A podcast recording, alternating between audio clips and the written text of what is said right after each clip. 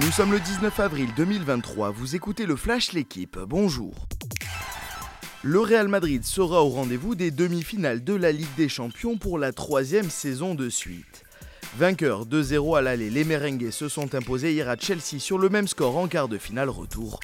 Un succès obtenu grâce à un doublé de Rodrigo et un grand Thibaut Courtois dans les buts. Le tenant du titre retrouvera dans le dernier carré soit Manchester City ou le Bayern de Munich. Battu 3-0 à l'aller, les Bavarois sont proches d'une troisième élimination d'affilée en quart de C1. L'AC Milan retrouve lui le dernier carré de la Ligue des Champions pour la première fois depuis 2007. Vainqueur 1-0 à San Siro, les Milanais ont fait match nul un partout au Napoli. Après avoir manqué un pénalty, Olivier Giroud a donné l'avantage aux Rossoneri avant la pause. Mike Maignan a lui arrêté un pénalty mais s'est incliné en fin de match face à Osimhen. Milan pourrait retrouver en demi-finale l'Inter vainqueur 2 à 0 à l'aller de Benfica. Il n'a pas manqué sa grande rentrée sur la terre battue catalane. Carlos Alcaraz a expédié hier Nuno Borges en 2-7 au deuxième tour du tournoi de Barcelone.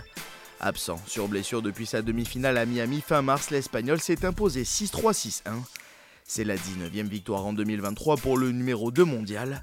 Tenant du titre, le Murcien affrontera en huitième de finale Roberto Bautista Agut. La belle histoire entre Jonas Vingegaard et la Jumbo Visma continue. L'équipe néerlandaise a annoncé hier la prolongation jusqu'en 2027 du coureur danois arrivé en 2019. À 26 ans, il compte 20 victoires à son palmarès. Cette saison, le dernier vainqueur du Tour de France a remporté le Grand Camino et le Tour du Pays Basque. La Grande Boucle sera d'ailleurs à nouveau le principal objectif de Vingegaard cet été. Merci d'avoir suivi le Flash l'équipe. Bonne journée.